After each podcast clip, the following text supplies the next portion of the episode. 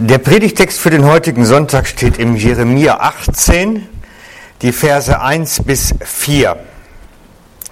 Das Wort, das an Jeremia von Seiten des Herrn erging, lautet folgendermaßen. Mache dich auf und gehe in das Haus des Töpfers hinab. Dort will ich dich meine Worte hören lassen. Und ich ging in das Haus des Töpfers hinab und siehe, da fertigte er gerade ein Werkstück auf der Scheibe an.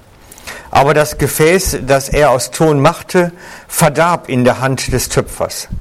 Da fing er von neuem an und machte daraus ein anderes Gefäß, wie es in den Augen des Töpfers richtig war. Ich weiß nicht, wie es mit euch ist, aber ich wache oftmals sehr früh morgens auf. Manchmal sehr, sehr früh morgens. Und das ist so die Zeit, das ist eigentlich die schönste Zeit des Tages. Da kann ich dann liegen bleiben, weil ich weiß, der Wecker schält noch lange nicht.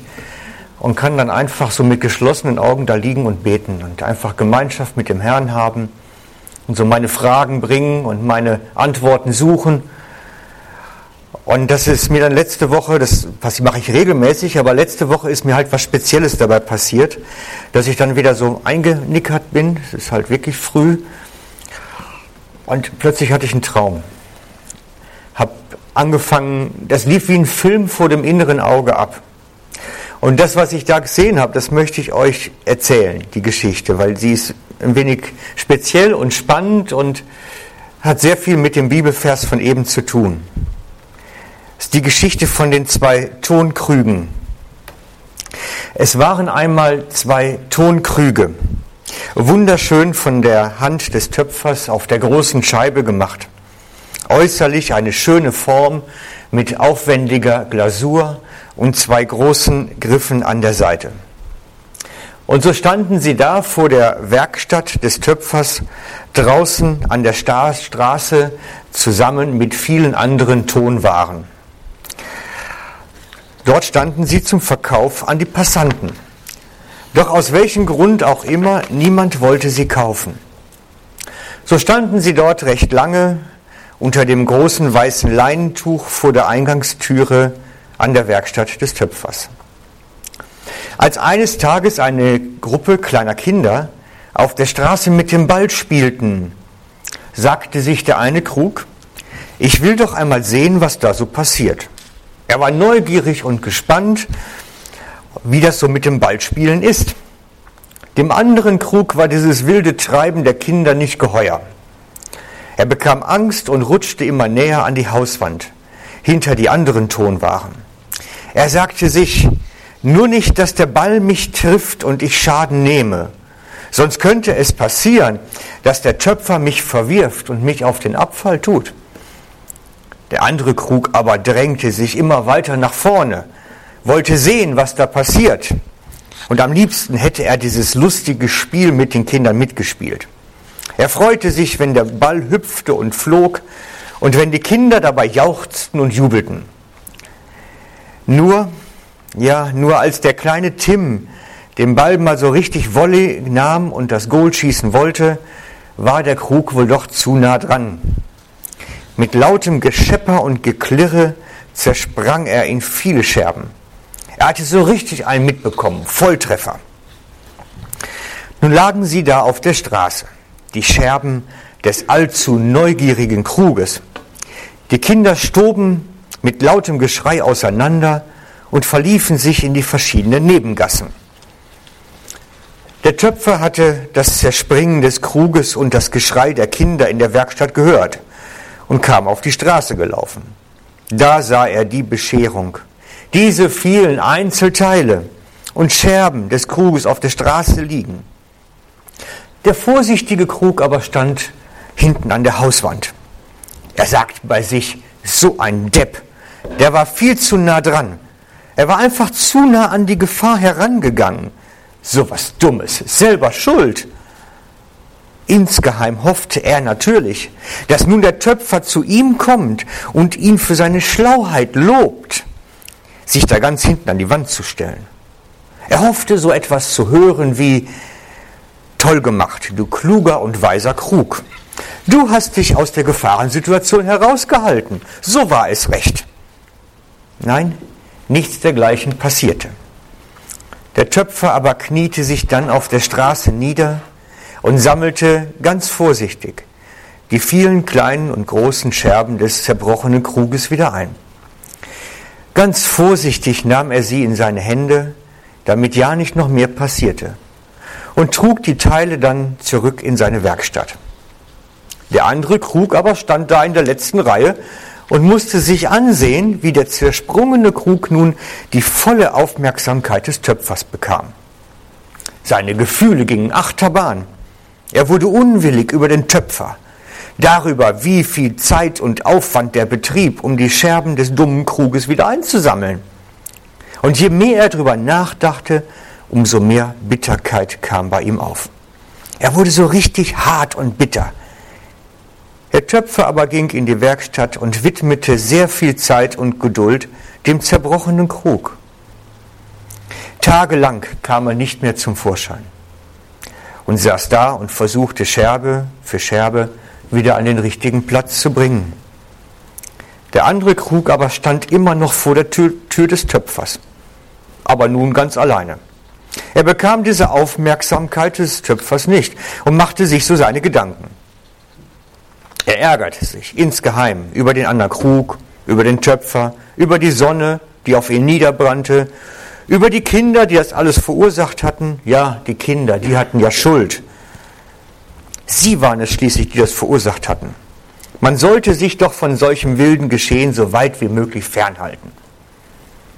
Oder er fing an zu studieren. Oder sollte man vielleicht doch sich sogar ganz auf die Straße stellen um mal so richtig zerdeppert zu werden und auch diese Aufmerksamkeit zu bekommen? Aber als er so in Gedanken dastand, kam der Töpfer wieder vor die Tür und hatte ein recht merkwürdiges Gebilde in der Hand. Aber das konnte doch nicht sein. Dieses Ding da sollte der Krug sein? Der sah ja komisch aus. Man konnte ja fast jede geflickte Stelle noch sehen. Überall notdürftig überdeckte Risse, eine teilweise zersprungene Glasur. Dicht war der mit Sicherheit nicht mehr. Nun war der Schmerz bei dem heilen Krug schon gar nicht mehr so groß. Der hässlich, notdürftig geflickte Krug konnte nun für Sain keine Konkurrenz in der Wertschätzung des Töpfers mehr sein. Ohne diese vielen Risse und fehlenden Glasurstückchen fühlte er sich überlegen und auch ein wenig stolz, war er doch offensichtlich der kluge Krug gewesen daneben der Beschädigte. Dieser schämte sich abgrundtief für seine Dummheit und er hielt seinen Blick immer auf die Straße und den Staub vor sich gerichtet. Sein Herz war schwer, weil er sah, wie viel Arbeit und Kummer er den Töpfer gemacht hatte.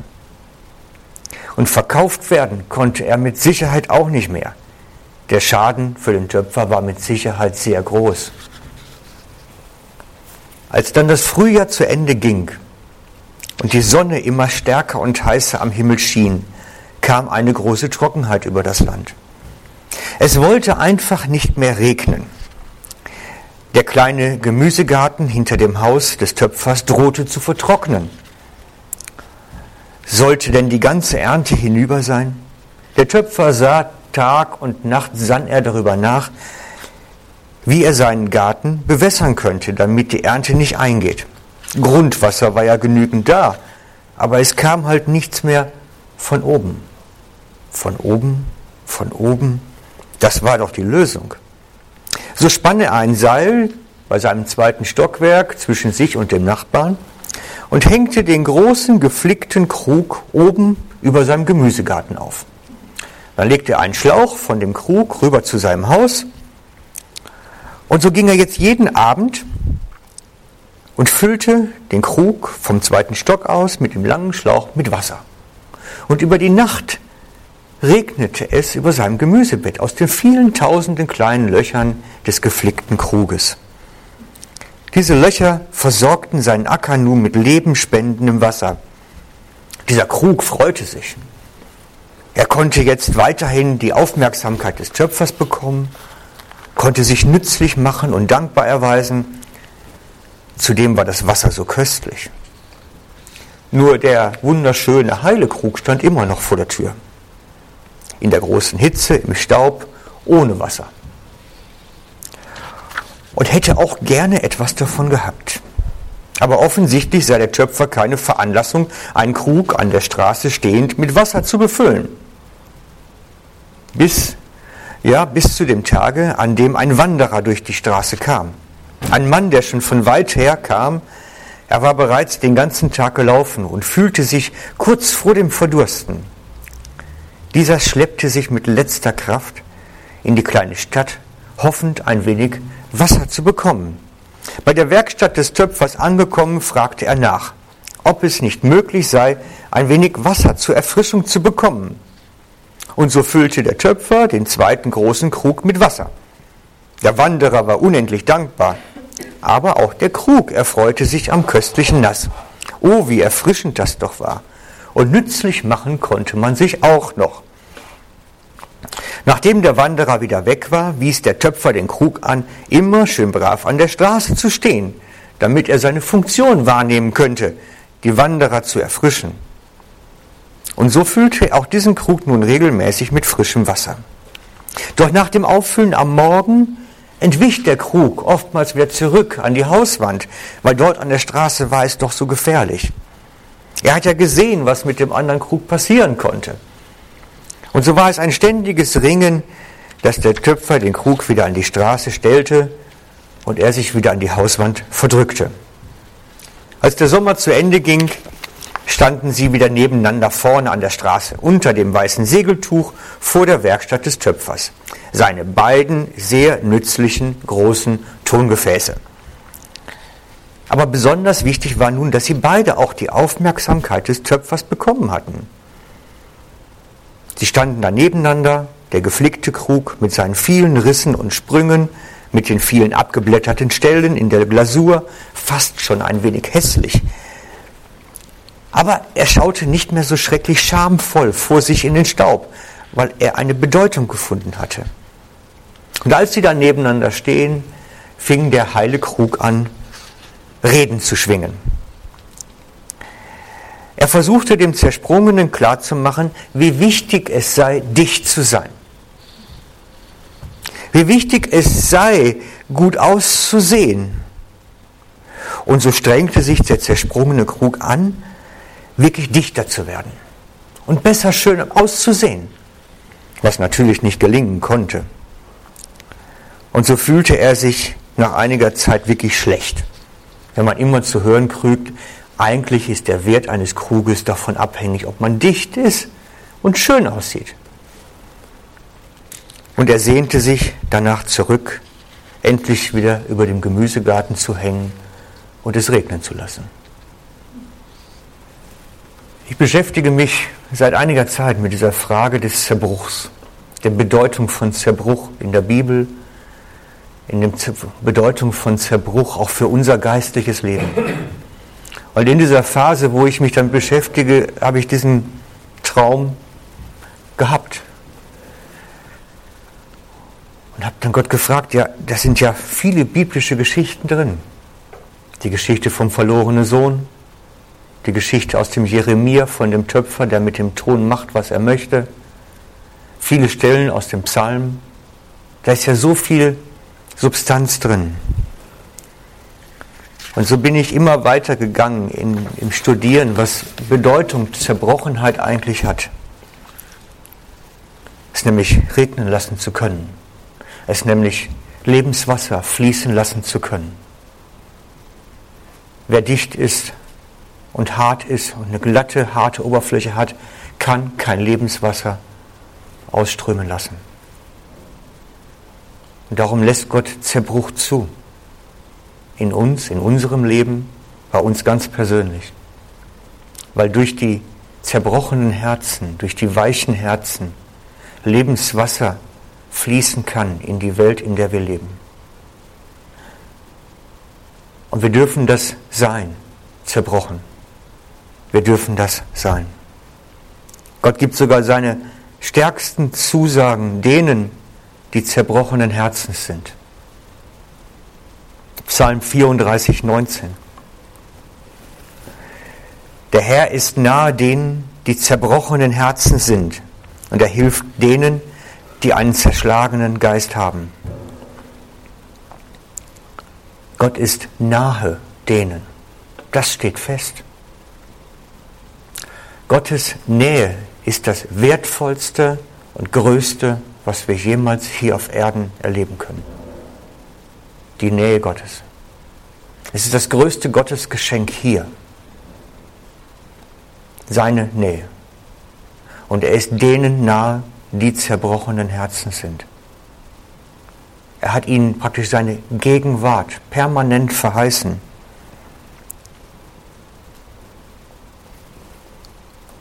Und er sagt auch, dass er die heilt, die zerbrochenen Herzen sind und die verbindet und verbindet ihre Wunden. Im Psalm 147, 3. Aber dieses Heilen und Verbinden der Wunden sieht anders aus, als wir es uns manchmal wünschen. So wie ich das mit, dem, mit den beiden Krügen eben schon, schon versucht habe zu sagen. Zerbrochene Seelen, Herzen, wird man immer anspüren, dass sie zerbrochen waren. Es wird nie wieder sein wie vorher. Eine Freundin von uns, sie war Managerin bei Opel, wirklich im mittleren Management erfolgreich, eigentlich auf der Höhe des Erfolgs. Und mittendrin erreicht sie der Ruf Gottes. Ich brauche dich. Und sie schmeißt ihren Top-Job in der Industrie, geht nochmal auf die Universität, studiert Theologie, um sich zuzubereiten für den Auftrag, den Gott ihr gegeben hat. Ist eine Freundin von uns, von Claudia und mir. Sie geht als Pfarrerin dann dahin, lässt sich rufen, wo kein Mensch hin will. In Deutschland. Dahin, wo es richtig weh tut. Sie geht dahin, wo der Herr sie hinruft, wo sie Hoffnung verbreiten soll. Sie geht in den Osten, und zwar Nordosten, fast an die polnische Grenze. Da, wo es kaum noch Christentum geht, kaum Menschen gibt. Da, wo Hoffnungslosigkeit am größten ist. Da, wo die Menschen mir gesagt haben, ich bin da gewesen, die haben mir gesagt, wir sind die DDR. Ich sage, wie meinst du das? Ist doch schon lange vorbei. Nein, nein, sagt er, anders. Wir sind der doofe Rest. Wir sind die Blöden, die nicht abgehauen sind und hier immer noch hocken. Wir sind der doofe Rest, die DDR. Ein Landstrich komplett entkirchlicht, voller Hoffnungslosigkeit. Und sie geht dorthin, lässt sich dorthin rufen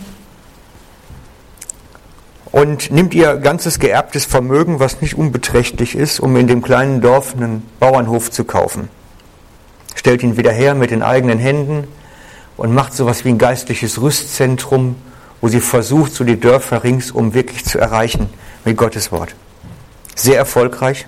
Sie erreicht viele, hat wieder Konfirmandenstunden, hat wieder wirklich Bekehrungen, wirklich echte Hinwendung zu Jesus.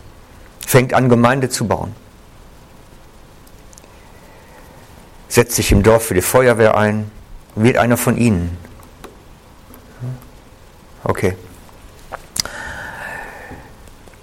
Und als sie wirklich in der Berufung angekommen ist und man die Früchte sehen kann, geht sie zum Arzt und der sagt, es ist Krebs. Bösartig. Du hast nur noch kurze Zeit. Sehr aggressiv, sehr weit fortgeschritten. Es bleibt dir nur wenig Zeit. Ganz brutale Botschaft. Eine Welt bricht zusammen, nichts ist nicht mehr, wie es ist. Ich habe doch alles aufgegeben, ich habe doch alles hergegeben, mein ganzes Geld, meine Karriere, alles aufgegeben. Ich habe meinen Job noch nicht mal richtig begonnen und schon soll es wieder zu Ende sein. Hadern, Zweifel, Zerbruch, das ist das, was dann kommt. Echter Zerbruch. Tausend Gedanken habe ich nicht genug geglaubt, nicht genug vertraut, alles aufgegeben, ganze Vermögen aufgegeben, um so einen kleinen Vorposten in der entchristlichen Gesellschaft zu bauen. Und dann ist schon wieder alles vorbei. Was hat sich Gott dabei gedacht nur? Verzweiflung. Ein anderer Freund,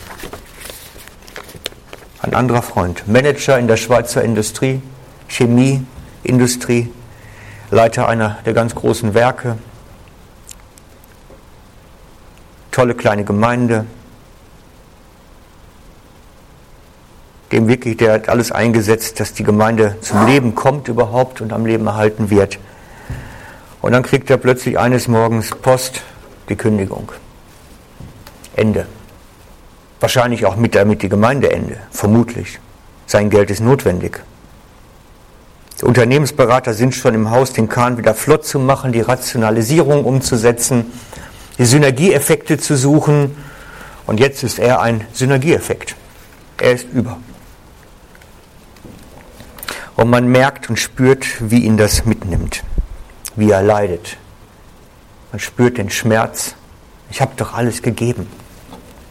Ich habe das Gebäude gekauft, dies gemacht, das gemacht. Ich habe doch alles gegeben. Und seine ganze Körpersprache zeigt Schmerz, Zerbruch, Leiden. Tausend Fragen, keine Antworten. Was kommt jetzt? Mit 55 noch eine Stelle finden, dann noch im Top-Job, kaum möglich.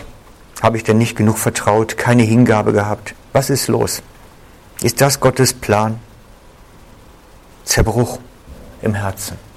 Echter Zerbruch.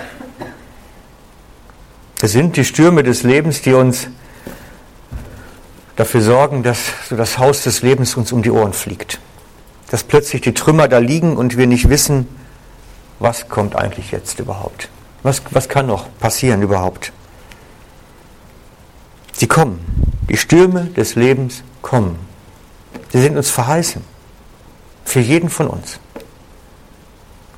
Wenn wir lesen, das ist jetzt spontan, Jeremia 17,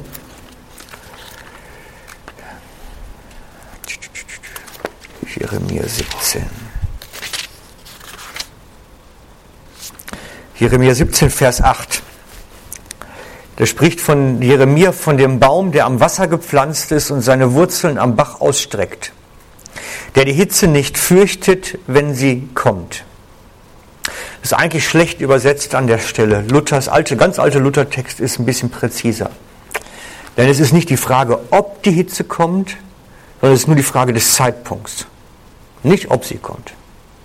Darum sagt Luther im alten 1545er Text dazu, die Hitze, die kommt. Das ist gar keine Fragezeichen bei ihm. Die Dürre kommt, der Sturm kommt, ist nur die Frage wann.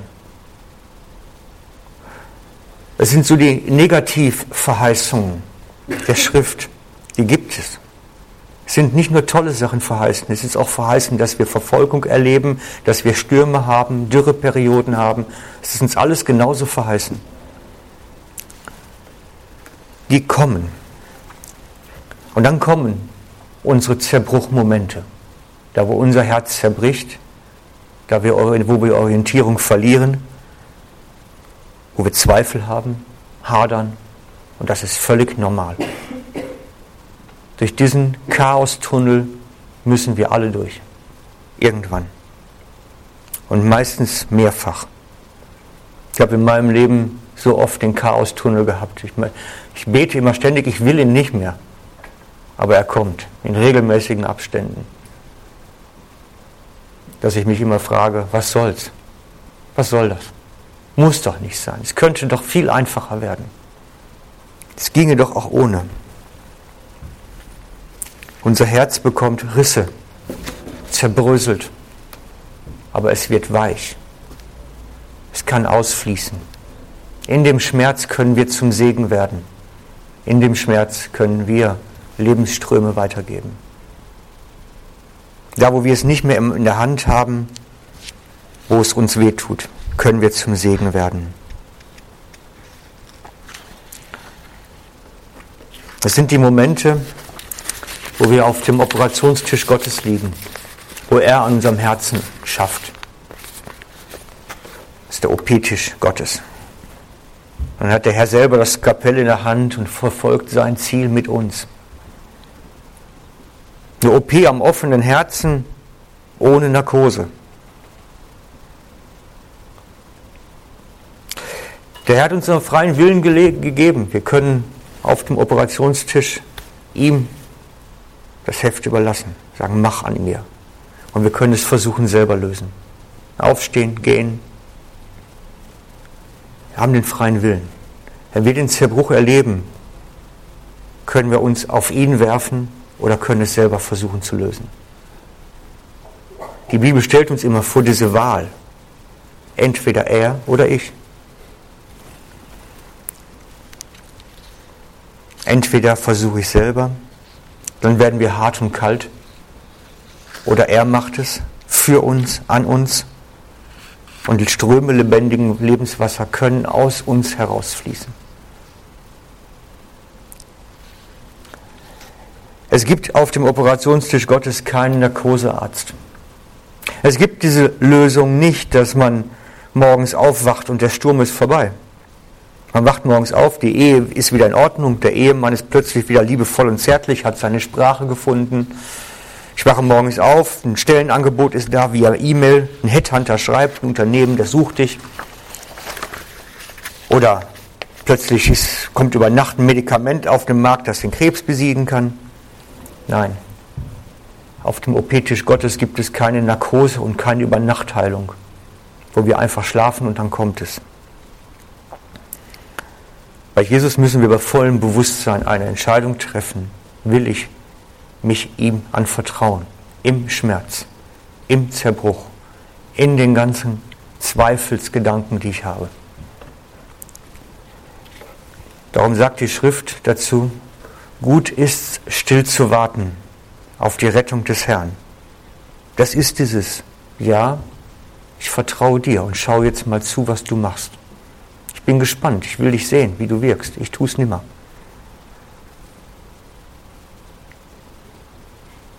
Manchmal sieht es aus, als würde der Sturm uns umbringen, als würde es das Leben zerreißen und die ganzen Scherben nur noch so rumfliegen. Und Gott würde da sitzen und einfach zuschauen, wie wir untergehen. Manchmal sieht es so aus. Vor einer Woche hatte ich die Situation, dass ich nicht wusste, wie soll das gehen überhaupt dass ich da liege und mich frage, ich habe keine Ahnung mehr, ich blicke nicht mehr durch.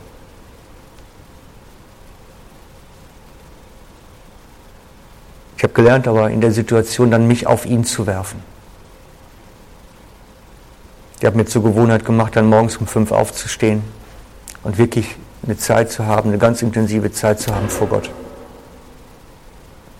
Gehe dann rüber in die Kirche, nehme Gitarre und habe Anbetungszeiten.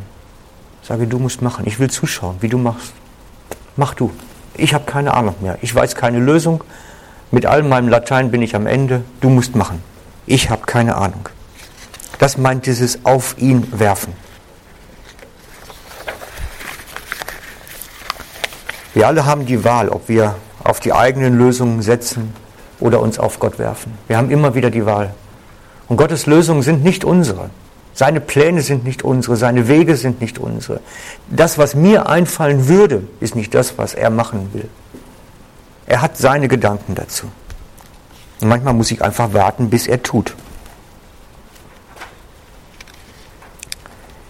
Gott plant nicht unseren Untergang.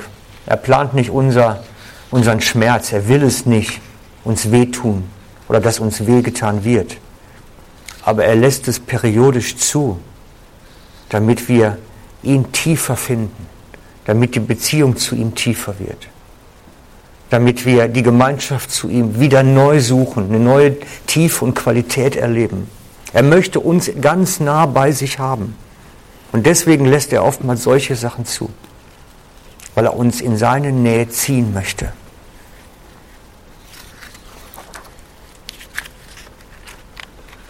Über den Lauf meines Lebens habe ich gelernt, dass es sein höchstes Ziel mit mir ist, die Nähe. Er möchte mich in seiner Nähe haben. Unabhängig davon, was passiert, wo ich stehe, was drumherum los ist. Er sehnt sich nach der Gemeinschaft mit mir. Dafür hat er Jesus geschickt, seinen Sohn geopfert für die Gemeinschaft mit mir. Er sehnt sich nach Gemeinschaft mit uns. Das ist das höchste Ziel Gottes mit mir die am Ende meiner Zeit, wenn ich dann zu ihm gehe, die volle Entfaltung bekommen wird. Aber auch hier schon. Und ich werde mehr und mehr den Eindruck nicht los, dass der Herr Jesus unsere Stürme und Krisen dazu benutzt, uns wieder in seine Nähe zu ziehen, damit wir ihn wieder von ganzem Herzen suchen. uns wieder lernen, auf ihn zu werfen, die Gemeinschaft ganz tief erleben. Gott ist, Gott kann. Er ist mächtig genug, er ist groß genug, er kann jeden Sturm wenden. Überhaupt kein Problem. Aber wenn ich mir die Geschichte von Petrus auf dem Wasser anschaue, dann hat er nicht erst den Sturm gestillt und dann Petrus rausgerufen, sondern umgekehrt. Er hat Petrus rausgerufen im Sturm und danach erst den Sturm gestillt. Und das ist manchmal bei uns auch so. Wir müssen lernen, im Sturm auf dem Wasser zu gehen. Im Sturm seine Nähe zu suchen. Und nicht um das Ende des Sturmes zu flehen. Die Jünger haben das verstanden. Die haben darum gebetet, als die Verfolgungswellen näher kamen. Gib uns Mut, in Freimütigkeit zu verkünden. Die haben, wollt, die haben nicht um das Ende der Verfolgung gefleht. Die haben gefleht, dass sie ihren Auftrag leben können, dass sie auf dem Wasser gehen können in der Situation. Die Blickrichtung ist anders. Merkt ihr? Die Blickrichtung ist anders. Nicht der Sturm ist das Problem, sondern unser Zurückzucken, unser, unser Schwachwerden da drin, unser Verzagtsein da drin. Im Sturm hält mir Jesus die Hand hin und sagt, komm aufs Wasser, trau dich. Und dann erst kann es stiller werden.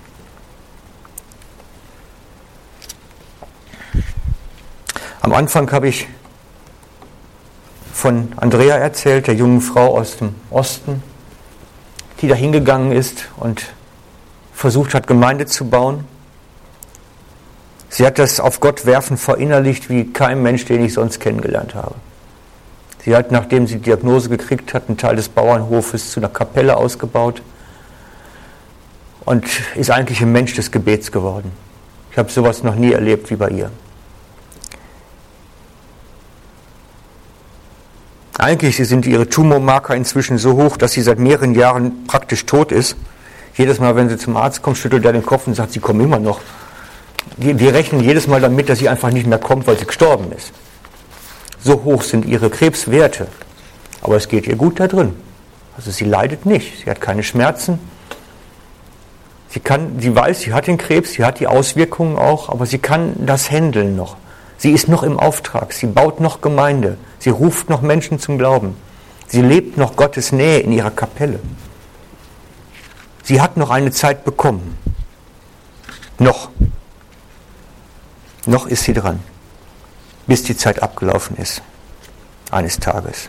Im Moment sucht sie, da steht da Nachfolger gesucht, sie sucht bereits ihren Nachfolger, weil sie weiß, es geht jetzt zu Ende. Ganz realistisch. Bei ihr habe ich gesehen und gelernt, was es heißt, sich auf Gott zu werfen, wenn die Scherben einem um die Ohren fliegen. Und trotzdem zu sagen, hilf mir auf dem Wasser zu gehen, trotz des Zerbruchs, trotz der Zweifel, trotz allem, was passiert, hilf mir auf dem Wasser zu gehen. Hilf mir, meinen Job zu machen, solange wie ich hier bin, meinen Auftrag zu praktizieren, bis die Zeit abgelaufen ist. Ihr habt jetzt Sturm. Es ist gerade Sturmzeit. Es gehen Dinge kaputt. Das ist normal im Sturm. Jeder Sturm bringt das mit sich, dass Dinge kaputt gehen. Die Frage ist jetzt im Moment, ob wir unser Herz verzagt sein lassen oder den Herrn bitten, lass uns auf dem Wasser gehen. Ob wir um die Stillung des Sturmes bitten oder sagen, lass uns erst recht unseren Auftrag leben unsere Berufung leben. Die Blickrichtung ist entscheidend, was daraus wird. Und ich mache euch Mut, den Helm des Heils aufzusetzen oder die Mütze des Sturms oder was auch immer und zu sagen, ich will da durch. Ich will auf dem Wasser gehen lernen. Denn der Herr lässt die Stürme zu, bewusst damit Lebensströme des Wassers fließen können. Nochmal Jeremia 18.1. Das Wort, das an Jeremia von Seiten des Herrn erging, lautete folgendermaßen.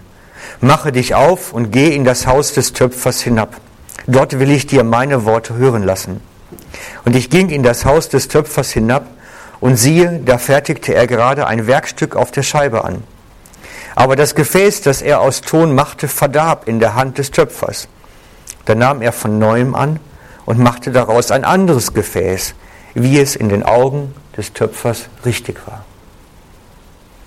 Der Herr hat es in der Hand, nicht wir. Und wir sollten es auch nicht versuchen, in den Griff zu kriegen. Er kann. Er ist mächtig genug. Amen.